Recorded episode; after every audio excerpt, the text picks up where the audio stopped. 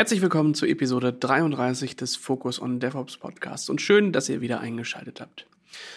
Heute haben wir mal so ein Thema, was wahrscheinlich über die letzten zwei Jahre, wenn nicht sogar länger, immer mal wieder Menschen zu Gefühlen getrieben hat. Ähm, auch in der Vorbesprechung ist das schon aufgefallen, dass das nicht immer nur positive sind. Wir werden uns heute über, unterhalten über Docker Desktop und auch die Alternativen dazu und vielleicht auch nochmal Docker im Allgemeinen, was ja die Basis ist für sehr viel oder den Grundstein gelegt hat für sehr viel, was heute eigentlich gang und gäbe in, äh, im DevOps-Umfeld ist, dass wir irgendwie mit Containern arbeiten, dass es in Richtung Kubernetes geht, dass wir Software als äh, Container-Images verpacken All das tun wir ja schon eine ganze Weile. Ähm, und den Grundstein dafür hat damals äh, die Cloud Inc. beziehungsweise heute die äh, Docker Corp und das Produkt Docker gesetzt. Und darüber wollen wir uns unterhalten, um das, was es da so gibt, was es da so für Alternativen gibt, warum es die gibt und wie die eigentlich sich so verhalten. Mit dabei ist der Jasper Wiegratz. Hi. Moin. Jasper, wer bist du und was treibt dich in dieses DevOps-Feld? Ja, also ich bin mit Containern tatsächlich aufgewachsen, zumindest in die Enterprise-IT-Welt reingewachsen und da bist auch du, Enrico, irgendwie dran schuld, äh, denn damals hast du mich noch vor ganz langer Zeit in der Ausbildung mir gesagt, installier doch mal ein Apache auf diesem, auf diesem Linux, ein Apache HTTPD. Und dann war ich fertig und dann sagtest du, dann mach doch das dann jetzt einfach mal Docker Run HTTPD. Das habe ich gemacht und habe gesehen, oh, das ist cool. Und ähm, da waren wir beide ja irgendwie sehr früh dabei mit dem Produkt Docker und ähm, ja, mich hat diese, haben diese Container sehr lange begleitet. Heute mache ich ähm, recht viel mit Reddit Enterprise Linux, Ansible, aber besonders äh, viel mit OpenShift. Also ist es für mich auch von diesem, von dem Docker-Containerschritt Richtung Kubernetes weitergegangen. Und nebenher, äh, wenn ich meine freie Minute zum Denken habe, äh, beschäftige ich mich irgendwie mit der Fragestellung, was kommt eigentlich nach den Containern? Und mein Tipp ist, dass WebAssembly dann eine ganz große Rolle spielen wird in baldigen Jahren. Ab wann denkst du, wird das, äh, wird das für die Allgemeinheit, äh, ich sag mal, nutzbar? Oder ab wann fangen wir da mal wirklich drüber an, das auch zu nutzen, statt nur drüber zu reden? Also ich, ich würde tippen, dass aus diesem HPC-Umfeld oder da, wo wissenschaftliche Anwendungen bestehen, wo Rechenpower gebraucht wird, äh, die gescheduled werden müssen, dass wir da äh, früher was von WebAssembly sehen werden. Und äh, dann wird es sicherlich auch noch mehr Anwendungsbereiche finden, die für so normale Geschäftsapplikationen oder auch für Privatanwender Sinn machen. Aber es ist jetzt also bei WebAssembly nicht so, dass wir davon ausgehen können, okay, ich nehme jetzt mein Nginx Deployment und packe das jetzt in einen WebAssembly Container und lasse das genauso laufen. Ähm, was ich aber total cool daran finde an, an dem WebAssembly Konzept ist, dass es eben nicht nur im Browser laufen wird äh, oder tut, sondern eben auch in Kubernetes äh, Einklang findet gerade. Und äh, da müssen wir mal so vielleicht uns daran gewöhnen, dass in, nicht nur Container in Kubernetes laufen, sondern da noch eine ganze Menge mehr geht. Das sieht man ja auch an anderen mhm. Enden, dass man zum Beispiel ähm, äh, Webcams reinhängen kann oder beschreiben kann oder virtuelle Maschinen wie bei Tanzu. Ja. Ja, es ist halt, also äh, ich glaube, Kubernetes wird sich deswegen so lange halten, weil es einfach so schön erweiterbar ist und du einfach die, die API beliebig aufbohren kannst und damit alles managen kannst. Da hatten wir auch schon ähm, eine Episode mit den Kubernetes-Leuten, die ähm, halt auf Edge-Devices und IoT halt eingegangen sind. Das wird irgendwann so sein, dass du dann ähm, auch deine ähm, deine Sensoren und deine kleinen Edge-Geräte damit verwalten kannst und damit vielleicht Prozesse schaffst zum Firmware-Updaten und all solche Dinge. Also das, äh, ich bin gespannt, wann das so richtig so richtig, richtig losgeht, wo dann wirklich alle Prozesse da reingezogen werden, man dann vielleicht auch seine CMDB in Kubernetes abbildet oder, äh, weiß nicht, vielleicht auch Buchhaltung oder sowas. genau. Aber es sieht ja irgendwie noch so aus, als würden wir gerade auf das richtige Pferd setzen mit Kubernetes. Ja, wenn Kubernetes bleibt und die, und wir andere Dinge damit tun können, damals vor langer, langer Weile habe ich gedacht, dass ähm, ich mache jetzt dieses Puppet und danach muss ich nie wieder was anderes machen. Ähm, das hat sich nicht bewahrheitet. Ähm, nichtsdestotrotz war das Teil, langer Teil meines Lebens und äh, ich hoffe, Kubernetes wird es das auch sein, aber so, dass ich denke, das wird nie, nie weggehen und es gibt nie was, was das ersetzt, da bin ich mir noch nicht. Na, mal gucken. ich meine, Linux hat sich bis jetzt auch schon sehr lange gehalten.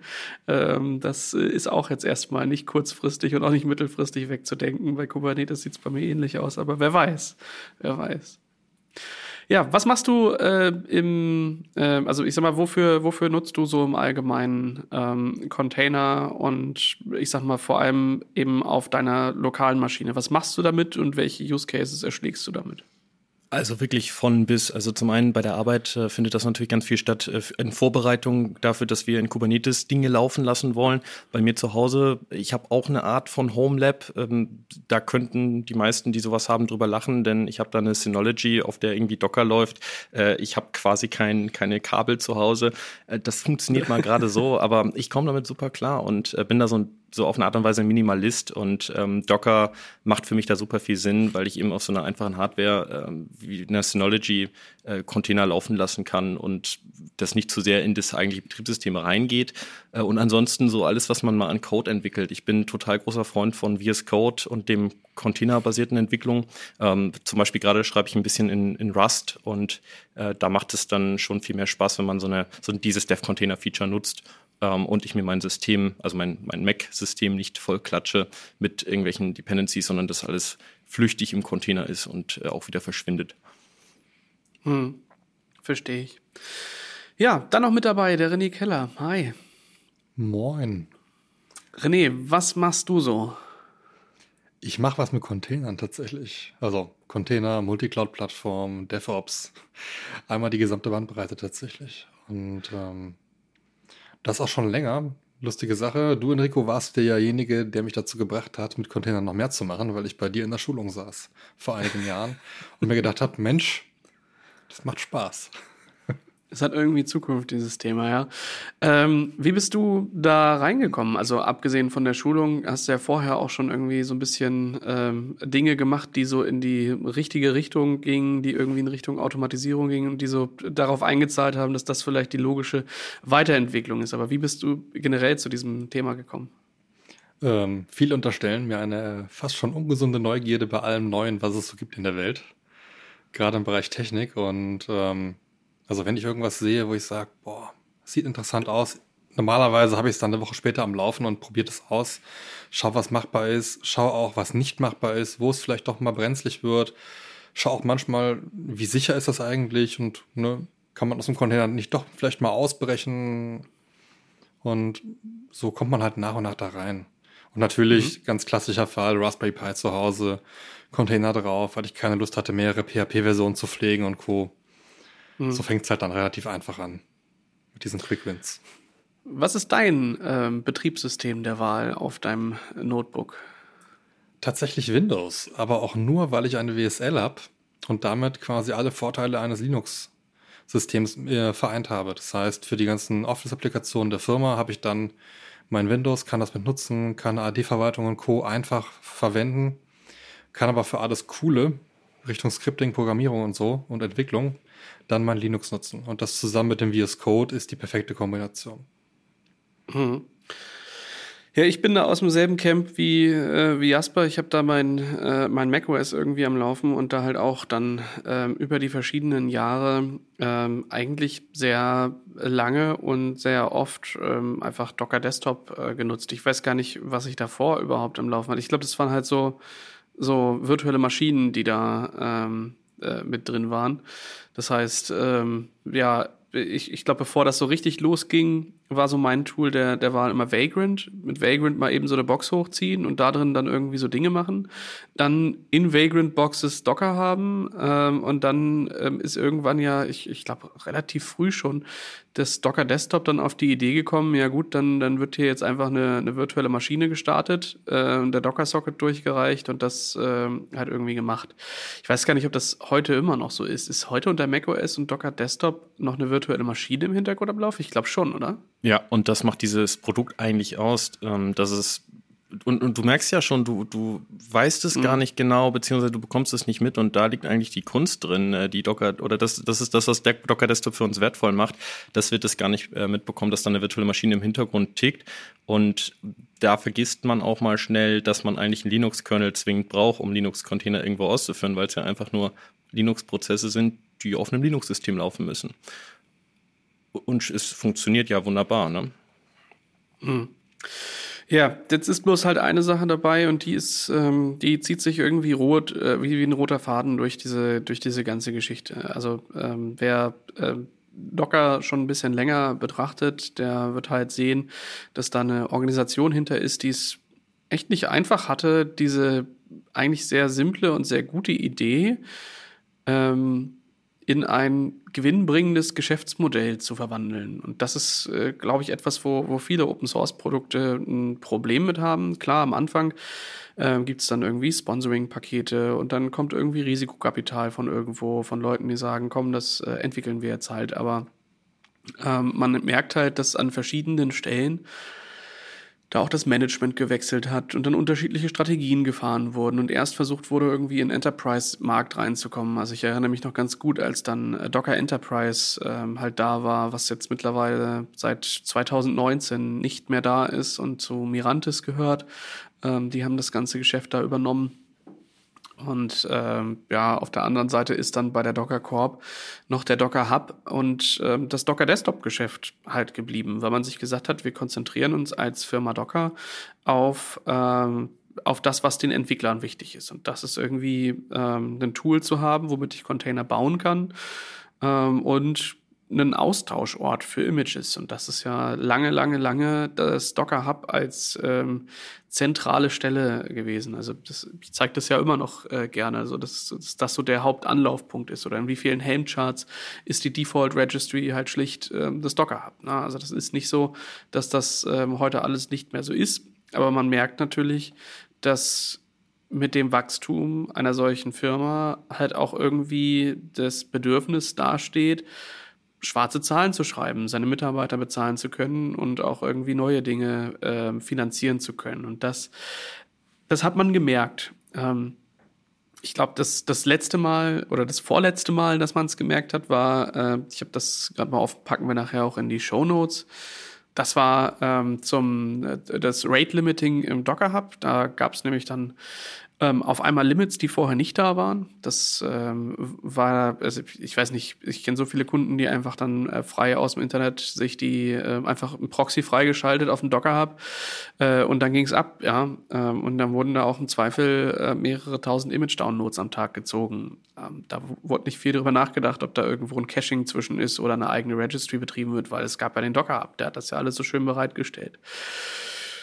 Ja, und dann ähm, gab es die Rate Limits, die ähm, im November 2020 angekündigt wurden und ich glaube dann ab äh, Dezember oder so, relativ kurz später, auch dann durchgezogen wurden und dann ganz viele Firmen gemerkt haben, ha, ich kann irgendwie nicht mehr runterladen. Was ist da los? Dann ähm, hat man halt gemerkt, wenn man sich nicht authentifiziert hat, dann waren es halt 100 ähm, Downloads pro User pro Tag oder pro IP-Adresse pro Tag. Wenn man sich registriert hat, 200 ähm, Downloads pro IP-Adresse pro Tag oder beziehungsweise da pro User pro Tag. Und nur wenn man dann eine Subscription beim Docker Hub hat, ähm, dann geht halt auch mehr. Und das äh, ist, glaube ich, etwas, ähm, äh, weiß ich nicht, seitdem denke ich zumindest darüber anders und seitdem ist bei Kunden natürlich auch eine ganz andere Awareness da. Ähm, habt ihr das auch mitgekriegt? Absolut, ja. Ähm, vor allem war das ganz interessant, wie auf einmal die Anfragen der Kunden sich gehäuft haben, dass die Unterstützung benötigen, weil es da einfach klemmt und die wussten teilweise gar nicht, was los ist. Und ich meine, kurz danach, also kurze Zeit später, sind von überall ähm, Containerregistries aus dem Boden gesprossen. Ob es ein Quai ist oder auch andere. Viele Firmen haben sich selber eine, eine Registrie aufgebaut, zumindest fürs Caching was ja auch entsprechend viel Neukundengeschäft mitgebracht hat. Und das ist einfach ein interessanter Wandel, wo jetzt einfach wirklich viele überlegen, nutze ich den Docker Hub überhaupt noch oder gehe ich von Anfang an hin und baue mir eine eigene Registrie auf?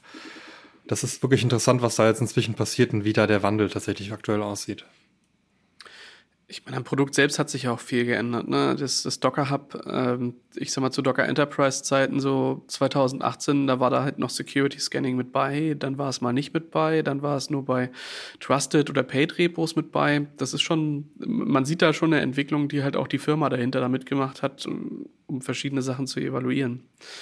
Ja.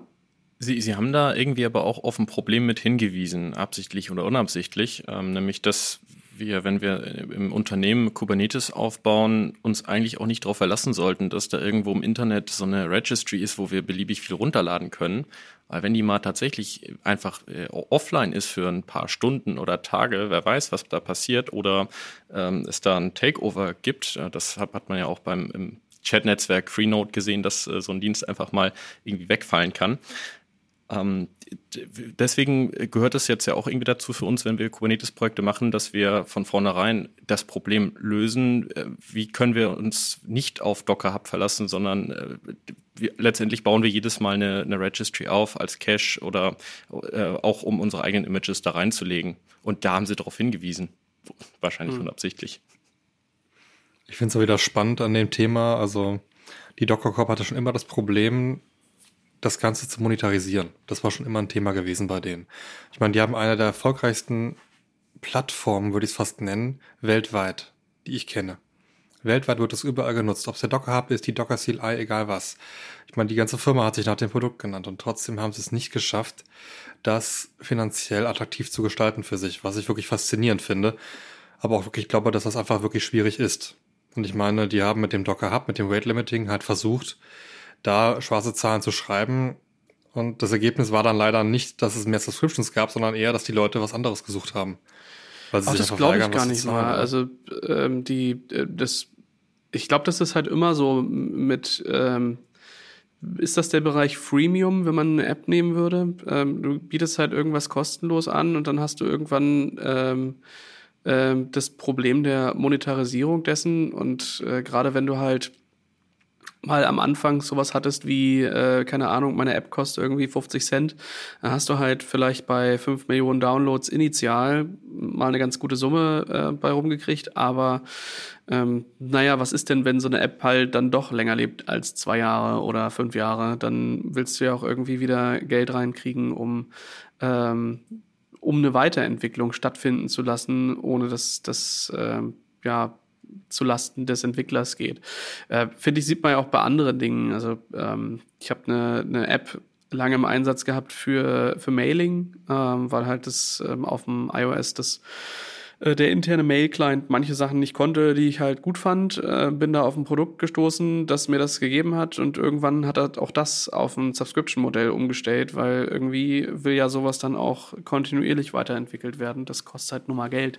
Ich glaube, je mehr oder je weiter wir in die IT reingehen oder auch in die Entwicklung reingehen, desto mehr versteht man vielleicht auch, dass äh, Softwareentwicklung eines Produkts mal gar nicht so einfach ist und dass das gar nicht mal wenig ist, was man da so an, ähm, an Know-how und auch an Menschen braucht, die daran ähm, arbeiten. Und Menschen, die daran arbeiten, heißt ja auch Gehälter, die man irgendwie äh, zahlen will. Ne? Und das ist dann halt ein riesen Rattenschwanz an Kosten, der da so entsteht, wenn man das dann nicht nur als kleines Startup betreibt, sondern ähm, halt so eine Organisation dann auf einmal nicht mehr nur fünf oder zehn oder 15 Leute hat, sondern halt 100 oder 200 Menschen, ähm, die da irgendwo dranhängen. Deswegen ähm, ist das, glaube ich, ganz normal und klar sorgt das dann immer dafür, dass erstmal ähm, Bewegung im Markt ist. Und das andere wittern, ach guck mal, ähm, ich habe hier eine Chance, dem Platzhirsch, der aktuell da ist, so ein bisschen was an, ähm, an Reichweite auch abzugraben. Das ist natürlich immer äh, etwas, was Neue auf den Plan bringt. Ne? Amazon ist darum gekommen, die äh, Google hatte damals schon ihre Container Registry, die ist ein bisschen offener geworden. Äh, die GitHub, die GH GHCA, genau, GHCR, die GitHub Container Registry, ähm, ist mir letztens auch untergekommen. Dachte ich, hey, das ist bei Google. Dann habe ich gesehen, nee, da ist irgendwie noch ein H zwischen. Was ist das denn? Ach so, GitHub. Ja, krass. Ähm, also auch da passiert halt sehr viel, weil alle irgendwie merken, dass es dann doch nicht nur Code ist, der irgendwie im Git-Repo gespeichert wird, sondern dass auch aus dem Code dann ganz schnell mal Artefakte werden. Und je schneller ich die Artefakte produzieren kann, desto besser ist das für den Entwicklungsworkflow. Und deswegen macht es Sinn, bestimmte Dinge auch einfach irgendwo nochmal zwischenzuspeichern. Und wenn der äh, Ort dafür nicht für alle der Docker-Hub ist ähm, oder nicht jeder dafür halt genau an der Stelle bezahlen möchte oder sich anders umgucken möchte, was er da machen kann, dann ist das halt Bewegung. Aber ich glaube schon, dass denen das halt ähm, auch viel an Kunden gebracht hat, die bezahlen, obwohl sie es vorher nicht getan hat. Da gelten wir als äh, Unternehmen ja genauso. Äh, für uns war das, äh, wir haben, wir haben schnell ein Monitoring gebaut und dann uns überlegt, okay, jetzt haben wir hier irgendwie zwei User und dann schalten wir die User im, äh, in unserer äh, Registry dazwischen einfach um ähm, und irgendwann haben wir gedacht, ach komm, also so teuer ist es jetzt auch nicht. Ähm, dann ist es ja fair, dass die dann Service liefern und dass man das dann halt auch bezahlt und das gehört dann vielleicht auch mit dazu. So wie heute wahrscheinlich auch eine deutlich geringere Anzahl von Menschen äh, MP3s klaut ähm, als am Anfang der 2000er. Ähm, und heute ist es normal, dass man da irgendwie eine Subscription bei Spotify oder Apple Music oder sonst wo hat. Ähm, und da halt entsprechend bei einem Aggregator für den Content, den man halt auch kriegt, bezahlt. Da äh, diskutiert ja auch jetzt keiner rum und sagt, nee, aber ich will irgendwie äh, alles frei austauschen können. Das Album, was ich bei Spotify habe, das will ich mir jetzt alles runterladen können. Das ist ja heute auch alles kein, kein allzu großes Thema äh, mehr.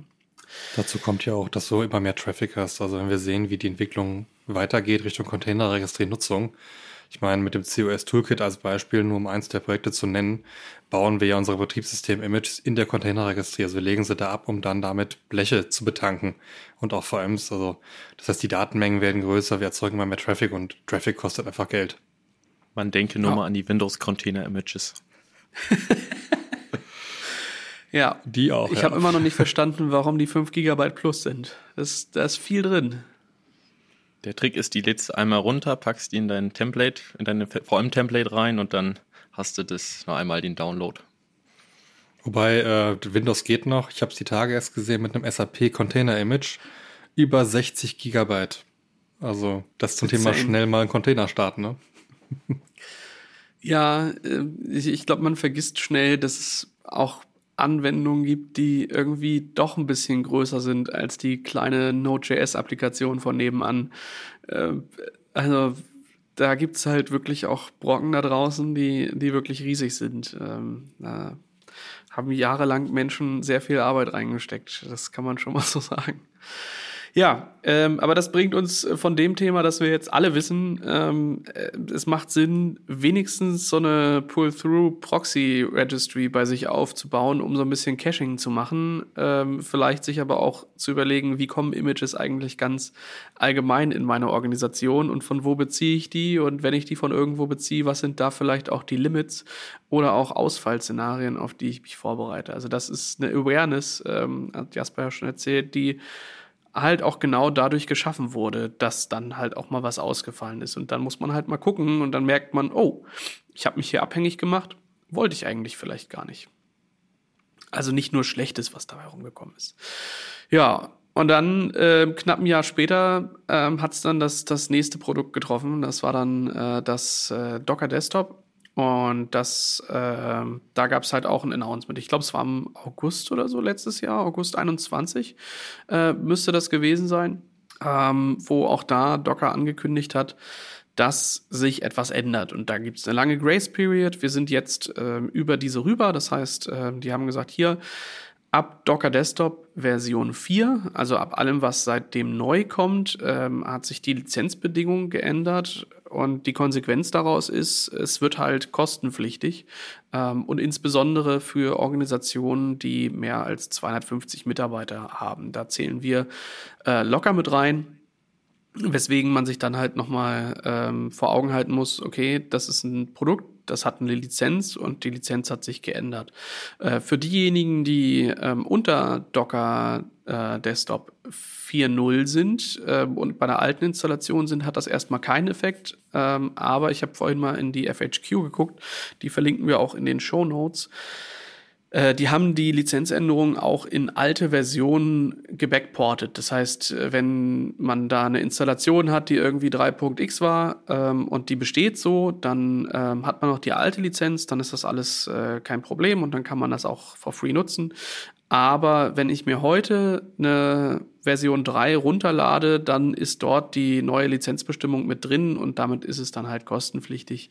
Ähm, und das ist dann halt gerade für größere Organisationen dann durchaus äh, ja auch einfach teuer. Ne? Das äh, muss man halt mal so sagen. Ich glaube, das waren äh, 21 Dollar äh, pro User pro Monat ungefähr, also für 250, äh, roundabout 250 Dollar.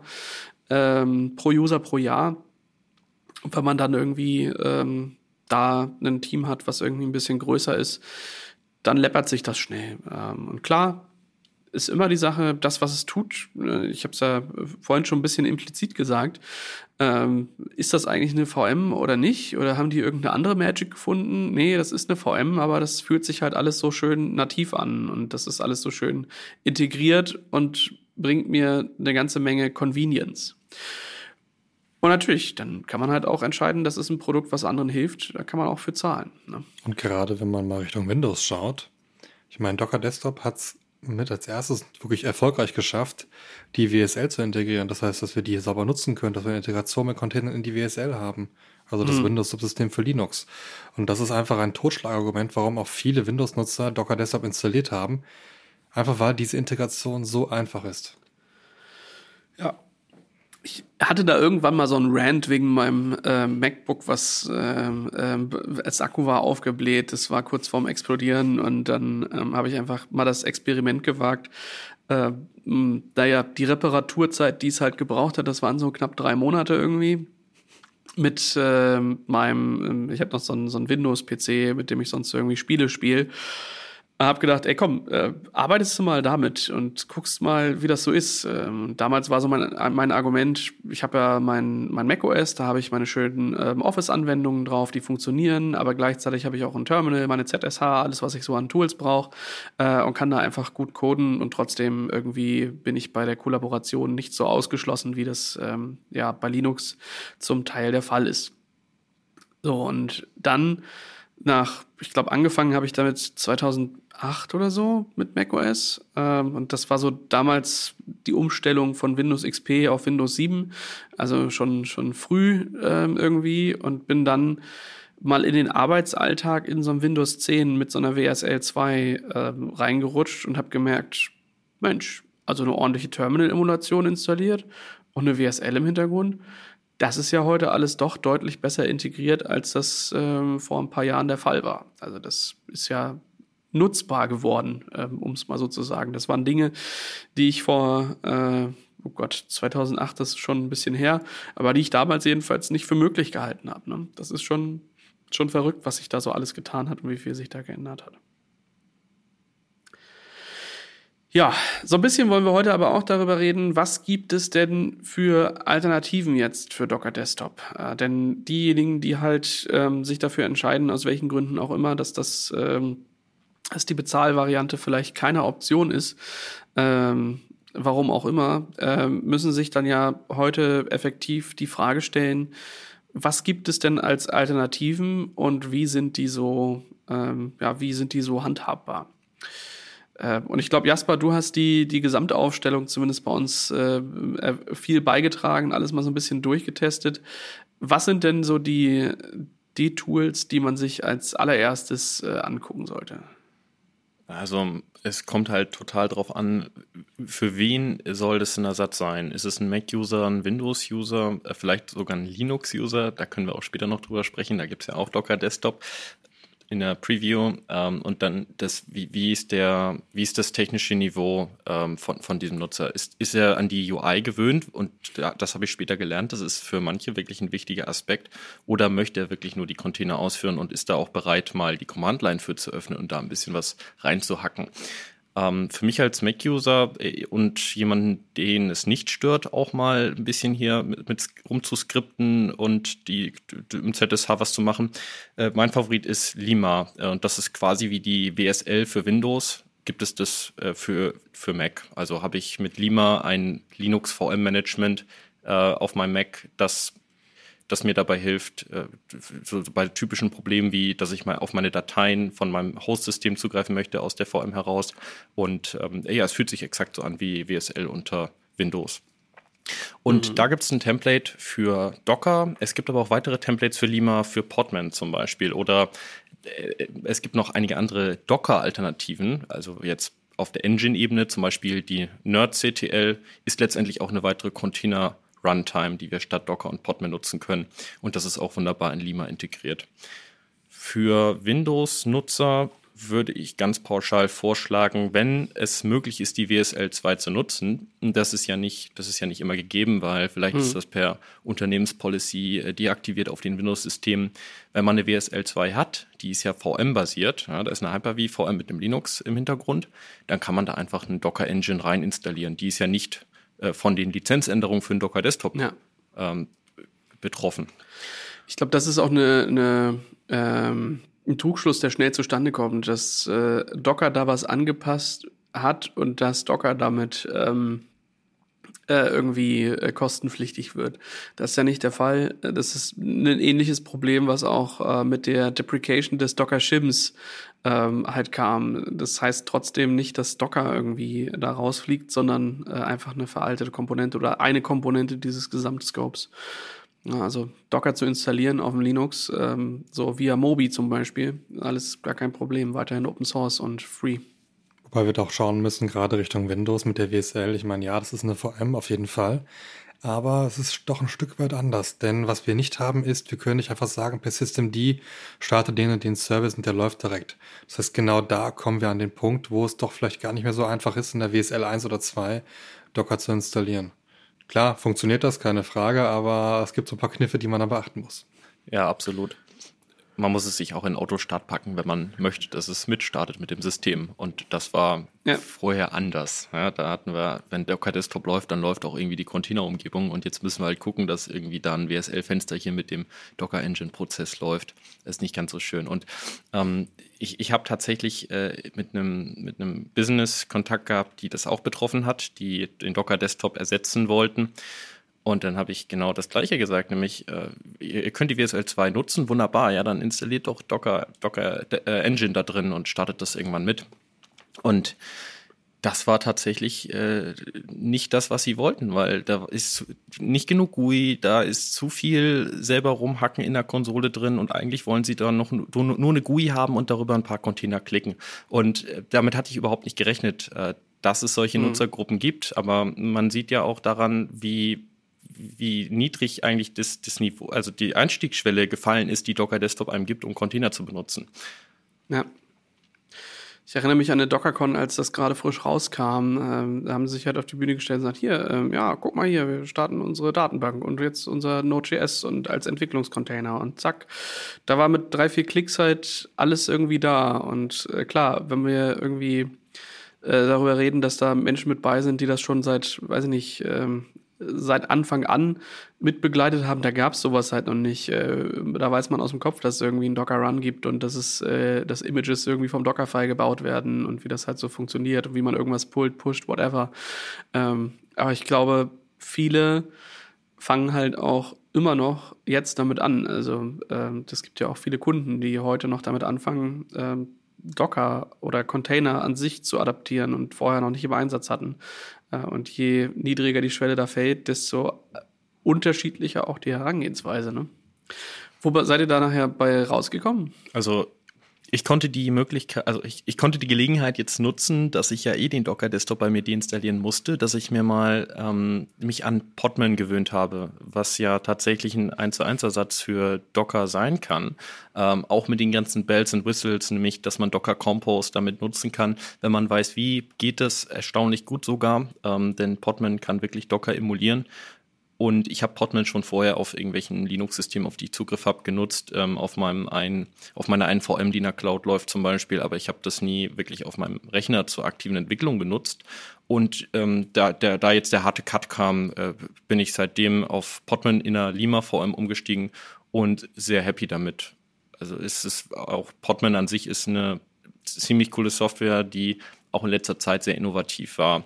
Also die haben da wo Docker sich irgendwann gefunden hat und gesagt hat, so, das ist die User Experience, die Docker bietet, ähm, da hat dann Podman sich das abgeguckt und noch einige äh, technische, technisch, technischere Aspekte draufgesetzt und man hat viel mehr Kontakt äh, zu diesen eigentlichen Container-Features, nämlich diesem Namespacing, was da äh, auf Prozess, Netzwerk, äh, Storage-Ebene passiert und so weiter und kann eine ganze Menge auch, ich sag mal, hacken. So, was, was geht da noch mit Containern? Ähm, kann ich hier die, die Namespaces noch ein bisschen weiter umbiegen? Ähm, für Use Cases. Und ich habe das zum Beispiel sehr geschätzt, als ich ein OpenWrt Router ähm, in, in Container verpackt habe, der dann auch letztendlich root, routingfähig sein musste. Und das habe ich mit Docker nicht elegant gelöst bekommen, sondern mit Podman, einfach weil, weil die Dinge da transparenter sind und so weiter. Hm. Ja, dann, ähm, ich glaube, René, du hattest es vorhin schon erwähnt, du bist da auch auf ein Produkt gestoßen. Das ähm, hatte ich bei mir auch recht schnell installiert. Ähm, was ist das und wo kommt das eigentlich her? Äh, ja, das stimmt. Ich nutze Rancher Desktop. Ähm, Rancher ist jetzt ja Teil der SUSE Company und ähm, die machen, die kommen eigentlich daher, dass die halt was mit Kubernetes machen. Das heißt K3S, RKE, RKE2, also Rancher Kubernetes Engine und Co. Da sind die stark verwurzelt und die haben tatsächlich irgendwann mal den Rancher Desktop rausgebracht und entwickeln den aktiv weiter. Im Kern vom Rancher Desktop steckt auch Lima. Also man hat da eine Lima VM am Laufen, auch unter Windows. Das ist ganz interessant. Und wenn man Rancher Desktop startet, startet der normalerweise direkt einen Kubernetes Single Node Cluster auf dem eigenen System mit. Das heißt, man hat einfach mal Build-in in seinem Rechner eine Kubernetes Distribution am Laufen und kann die verwenden. Rancher hm. Desktop geht aber noch einen Schritt weiter. Und zwar kann man in den letzten Versionen jetzt sogar auswählen, welche Container Runtime ich nutze. Im Default würde das Container D sein. Das heißt, wir könnten dort auch mit ähm, damit direkt arbeiten, mit NerdCTL und anderen Command-Line-Tools, aber halt nicht mit der Docker CLI. So, aber für die Convenience der Leute können wir auch die Container Runtime in dem Fall wechseln. Das heißt, wir können auf Docker-D wechseln. Das läuft dann im Mobi Namespace und dann können wir tatsächlich die Docker CLI nutzen und das direkt verwenden. Das ist ganz hilfreich. Ich habe es auch selber getestet. Wir können dann wirklich die ganz klassischen Docker-Run-Befehle ausführen, Docker-Build. Ich meine, das ist ja einer der Hauptgründe, warum wir eigentlich Docker auf unserem System haben wollen. Wir wollen ein Image mhm. erstellen. Und ich persönlich habe das auch. Ich nutze das zum Beispiel auf meinem Rechner lokal, wenn ich Schulungsunterlagen erstelle, Präsentationen. Ich versuche halt statt PowerPoint oftmals Marp, Remake, äh, Remark.js und andere zu nutzen, damit ich meine Präsentationsfolien versionieren kann. Das heißt, die liegen im Git. Ich gehe dann hin, erstelle die quasi als Docker per Docker und ähm, kann die da nutzen. Und dafür brauche ich die Tools halt auch teilweise lokal. Und da muss mhm. ich sagen, hat Rancher Desktop wirklich einen Mehrwert für mich geschaffen. Es hat auch Nachteile, keine Frage. Es ist halt noch stark in der Entwicklung. Aber für mich ist es zum jetzigen Zeitpunkt für Windows die, der beste Ersatz, den ich brauche, gerade auf dem Firmenrechner. Und ich habe es beim Kollegen vor wenigen Tagen erst auf dem macOS mit eingerichtet. Da sieht die UI ein bisschen anders aus. Da war ich erstmal überrascht, dass sich da doch so viel tut, aber es läuft wirklich robust. Und ich meine, das war ein Kollege, der äh, arbeitet halt wirklich mit SAP-Images. Das war ganz interessant, aber auch das funktioniert. Und diejenigen, die kein Kubernetes nutzen wollen dabei, wären in der Lage, über ein Workaround auch die Node vom Kubernetes zu löschen. Dann hat man einfach nur die Runtime mit dem schönen Desktop drüber. Also selbst das ist machbar. Und es ist Open Source. Das war eigentlich so das Problem, was ich hatte mit Minikube und Rancher und warum ich das immer genannt habe, aber weniger empfohlen habe, eben weil da das Kubernetes mitläuft und also für mich persönlich wär, ist das ein Ausschlusskriterium, weil ich möchte es nicht unbedingt auf meinem Laptop laufen haben, weil das Ticket im Hintergrund, ich bin auch mal auf Batterie unterwegs mit dem MacBook äh, und dann würde ich gerne wissen, dass es, äh, dass es nicht läuft. Und ich finde es so interessant, dass sie so, so, schöne Produkte bauen. Also sowohl Minikube, was ja die ähm, ohne UI-Variante ist, die etwas ähnliches tut wie Rancher Desktop mit einer UI, ähm, dass sie dass sie schaffen, auf Betriebssystemen, die nicht Linux sind, erstmal eine Linux-VM zuverlässig dahin zu bauen und da dann eine Container-Engine rein installieren. Und wenn sie da einfach Stopp machen würden und mir diese Container-Engine liefern und nicht noch das Kubernetes oben drauf, was wenn man es haben möchte, cool ist, aber äh, für mich, für mich ähm, hilft es dann doch nicht. Können, kann eigentlich Rancher Desktop das Problem mit den lokalen Dateisharing äh, elegant lösen? Was genau meinst du?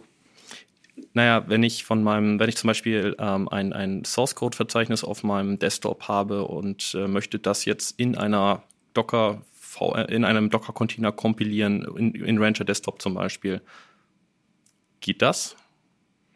Ehrlich gesagt habe ich die UI von Rancher Desktop kaum genutzt. Also ich gehe dann tatsächlich wiederum hin, habe dann meine WSL und mache es dann darüber. Das heißt, ich habe die komplette Integration mit der WSL in Rancher Desktop drin und kann dann da alles verarbeiten, was ich brauche. Und am Ende gehe ich sogar noch ein Stück weiter und nutze halt den VS Code, um das zu machen. Äh, da merke ich manuell fast gar nichts mehr von. Das ist nämlich noch so ein, so ein Fass, was man da öffnet, nämlich diese, äh, dieses Dateisharing zwischen dieser Linux-VM, die ja irgendwo immer läuft, und meinem Nicht-Linux Host-System, also Windows oder Mac. Ähm, da, da, muss immer irgendein Weg gefunden werden oder es funktioniert halt einfach nicht. Und ich habe da zwei äh, Datensilos, nämlich die, das Dateisystem der VM und mein Host-Dateisystem. Und da muss ich höchstens über, ich sag mal, übers Netzwerk äh, da, Daten hin und her kopieren.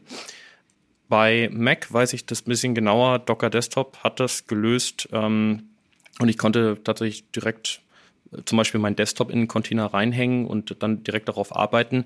Und das meist gewünschte Feature für einen Docker Desktop auf der Roadmap von den Nutzern gewünschte Feature ähm, ist, dass sie die Performance davon verbessern, weil sie tatsächlich einigermaßen unterirdisch ist. Äh, Gerade, also ich habe jetzt das gemerkt beim Rust-Compilen, äh, im Docker-Container auf meinem Mac dauert es unfassbar lange und nicht, weil nicht genug CPU oder Memory da ist, sondern weil, weil er einfach an die äh, Dateien nicht schnell genug drankommt. Und das gleiche Problem hat dann zum Beispiel auch Podman äh, in dieser Lima VM, die ich nutze. Äh, und der einfachste Trick ist dabei, dass man halt das, ähm, äh, den User, das Userverzeichnis in die VM reinhängt mit den Nachteilen, die es halt bringt, weil dann ist halt mein, mein gesamtes, äh, meine gesamten Dateien sind nun mal in der VM immer verfügbar. Und die Performance ist immer noch sehr schlecht. Und da haben sie noch keinen Weg, hat noch niemand so richtig eine Lösung gefunden und richtig irgendwo eingebaut. Und bei Windows kann man da, glaube ich, von der WSL eine ganze Menge abgucken.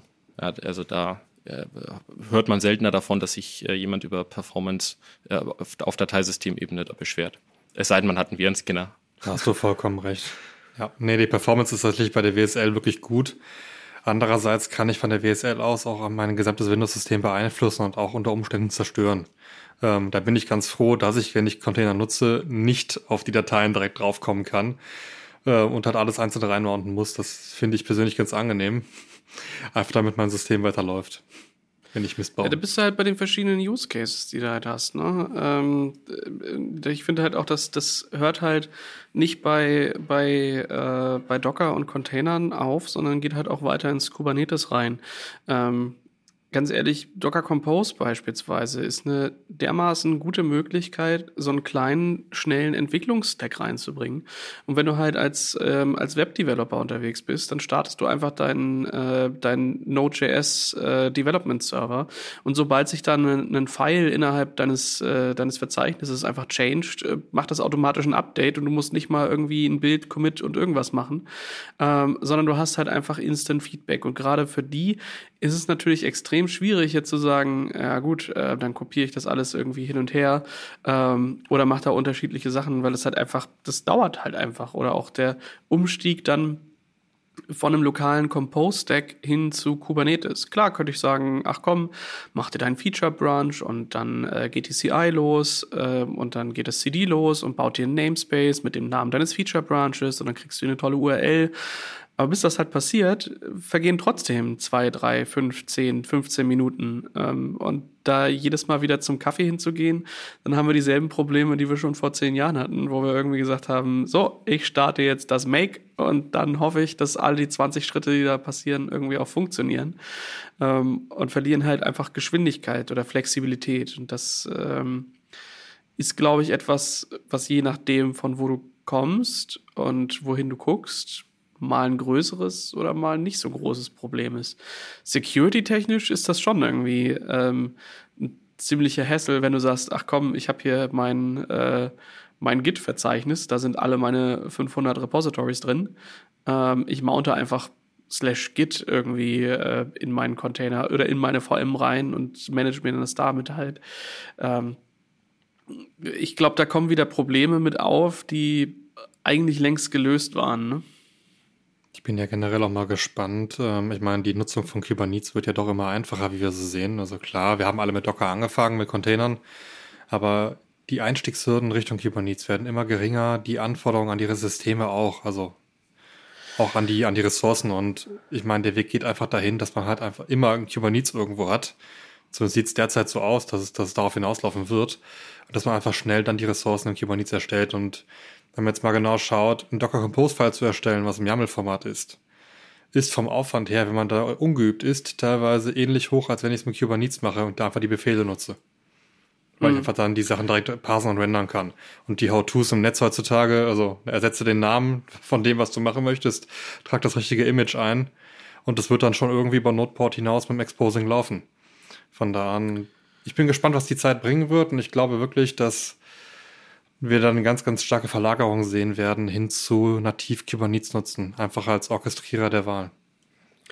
Ja, vielleicht da, ähm, dass das, ich sag mal, das, was es ja eigentlich braucht, ist, dass es eine Möglichkeit gibt, ähm, so einen lokalen Stack so schnell und ressourcenschonend hochzufahren, so dass das auch mit der Zielumgebung, die ich habe, kompatibel ist. Ähm, denn ich finde, heute sind wir bei, bei vielen Projekten, die ich so sehe, ähm, da wird halt lokal entwickelt. Teilweise läuft der Entwicklungsserver dann ähm, im Container oder gar nicht im Container. Es ist halt ein lokales NPM wieder am Laufen.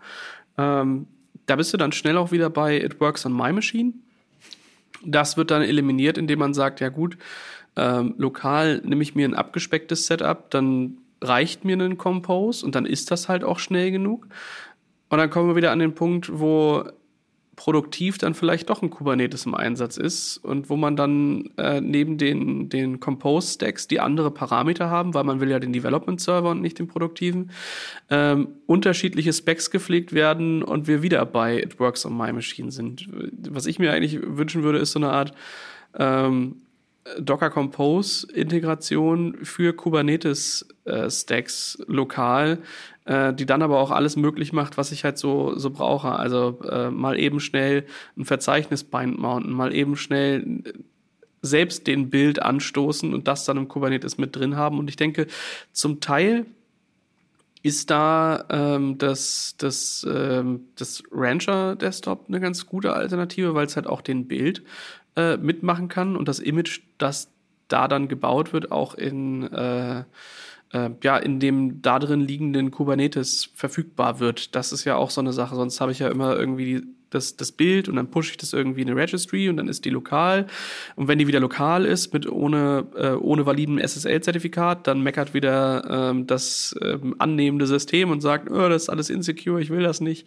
Und dann steckt man wieder Stunden und Stunden und Stunden rein in seine Entwicklungsumgebung, obwohl man ja eigentlich äh, irgendwie gern sein Feature implementieren wollte und nicht rausfinden wollte, was jetzt die tausend äh, Peaks und Perks von, äh, von Alternativen zu dem waren, was halt vorher schon lief. Und ich glaube, das ist auch das Argument, wo man dann sagen muss, naja, äh, wenn, wenn Docker Desktop einfach richtig gut läuft und das richtig gut in den Prozess integriert ist äh, und es nicht nur darum geht, ähm, naja, einen Daemon irgendwo zu haben, der einfach äh, Docker-Socket-Befehle äh, irgendwie entgegennimmt, ja, dann ähm, ist vielleicht das in die Tasche greifen und für Docker Desktop als gutes Tool ähm, auch gutes Geld hinzulegen eine gute Alternative.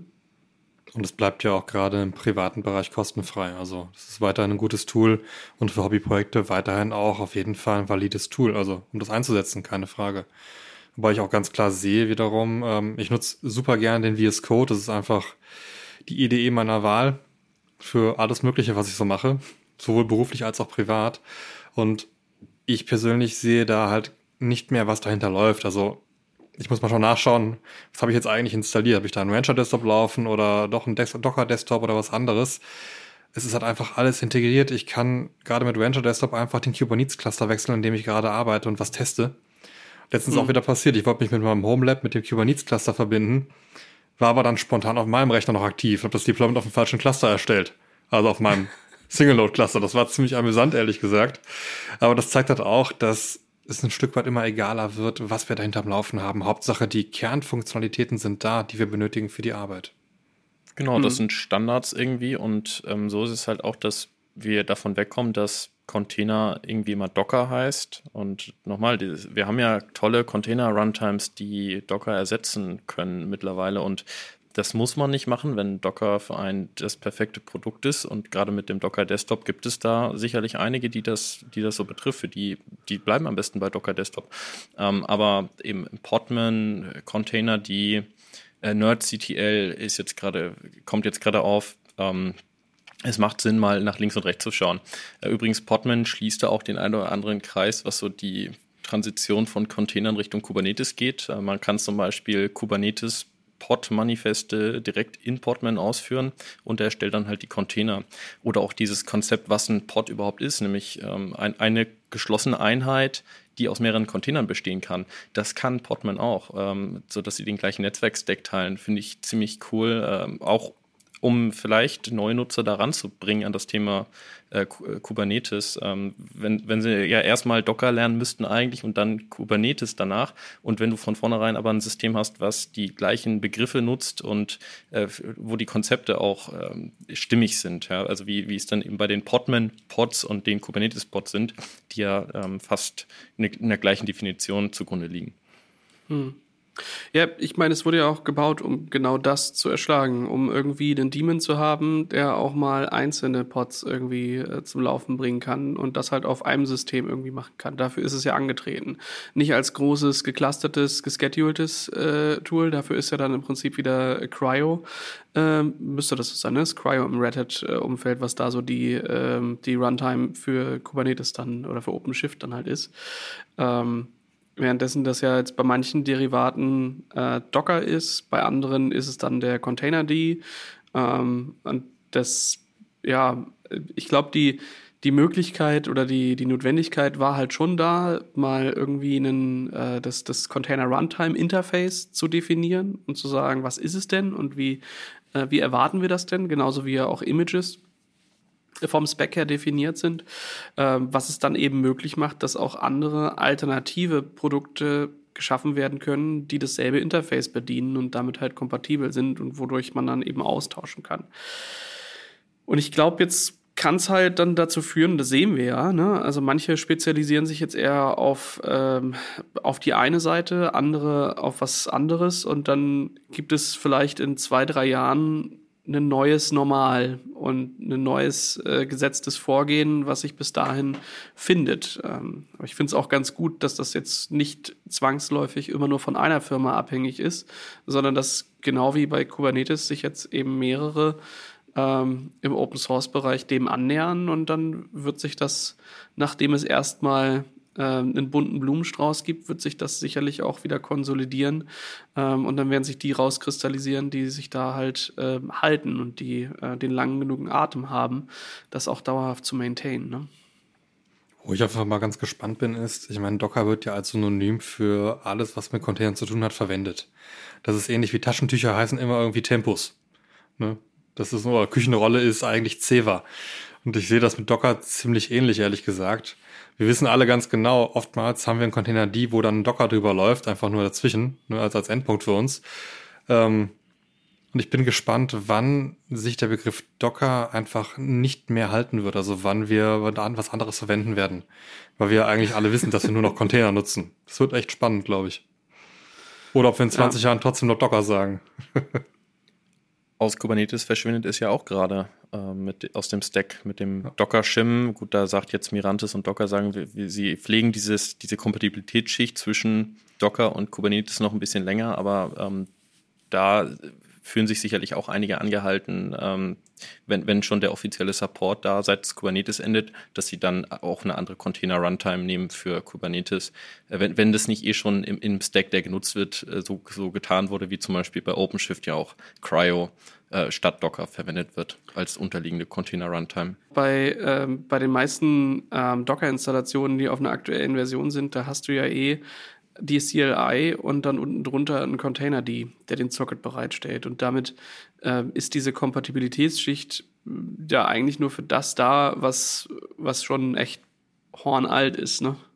Ja, also ähm, ich persönlich muss sagen, bei mir äh, läuft das, das Rancher Desktop. Ich weiß noch nicht, ob ich damit so hundertprozentig zufrieden bin, aber ähm, alles, was eh darüber hinausgeht, dass ich, äh, dass ich mal eben kurz lokal einen Container starte, mache ich eh woanders. Ich hole mir dafür virtuelle Maschinen, in denen ich das tue, oder gehe dafür eben in die Cloud und fahre mir da ein Cluster hoch oder gehe dahin, äh, um komplexere Sachen zu machen. Ansonsten nutze ich bei mir lokal eher dann doch nochmal einen Docker Compose um eben schnell Projekte ans Starten zu bringen, um äh, mir einen Dev-Stack hochzufahren, da kurz äh, was dran rumzutüdeln. Ähm, und dann verabschiede ich den äh, Code in eine CI-CD-Pipeline und die baut mir daraus Images und deployt das irgendwo anders hin, aber nicht per Compose, äh, sondern eher irgendwo in ein Kubernetes-Cluster. Und eine GUI brauche ich dafür eigentlich nicht.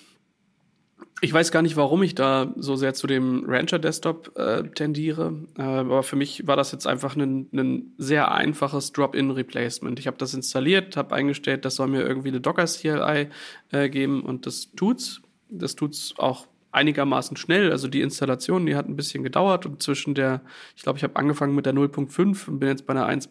irgendwas äh, und dazwischen hat sich noch mal einiges verschoben. Also ich glaube, äh, so richtig, so 100% stabil, stabil war es äh, in der 0.x noch nicht.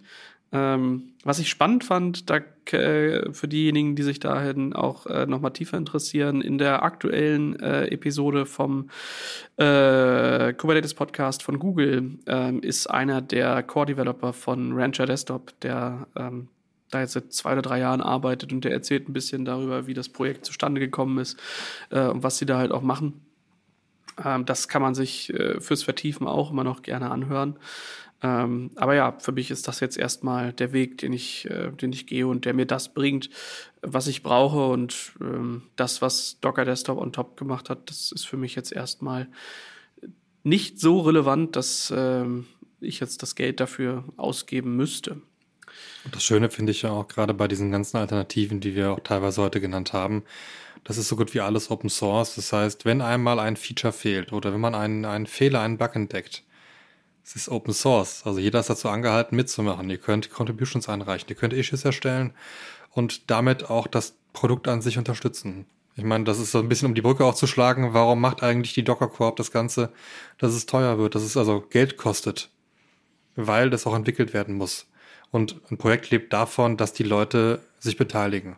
Und ich kann nur jeden dazu aufrufen, beteiligt euch, macht mit, verbessert das Produkt, dass es auch für euch noch besser passt und dass es noch mehr Spaß macht für alle. Ist natürlich ja. einfacher bei Software, die nicht so einen global galaktischen Ansatz hat. Und da gehört vielleicht so ein Docker-Desktop auch eher dazu, weil da ist natürlich die Hürde, ähm, sich da einzubringen, natürlich äh, wesentlich höher als bei einem, bei einem Software-Tool, was eher der Unix-Philosophie äh, folgt, nämlich klein, klein zu sein, einen bestimmten Zweck zu haben und das, was es machen soll, auch sehr gut zu tun. Und ähm, wie was du sagtest mit dem Open Source Ansatz, das hat sich bei mir mit Lima gerade erwiesen, weil ich habe ich habe da auch einen Bug gefunden, der mich sehr genervt hat. Äh, 20 Minuten später, wo meine MR eingereicht war, äh, war es auch drin und seitdem muss ich mich auch nicht mehr beschweren. Und ähm, das Lima kann ich übrigens jedem empfehlen, der äh, mal ein bisschen auch hinter die Kulisse schauen möchte und äh, wie für mich vielleicht beim Rancher Desktop das Kubernetes nicht braucht oder die GUI nicht braucht und aber auch vielleicht mal ein bisschen rumexperimentieren möchte mit verschiedenen äh, Container Runtime Setups oder anderen Container Runtimes, ähm, die sicherlich auch grundsätzlich wichtiger werden. Ja, und das bringt uns auch heute dann äh, wieder ans Ende der Episode. Ähm, auch ihr habt vielleicht da draußen vor demselben Problem gestanden oder steht es noch und habt da vielleicht ganz andere Lösungen und Ansätze gefunden.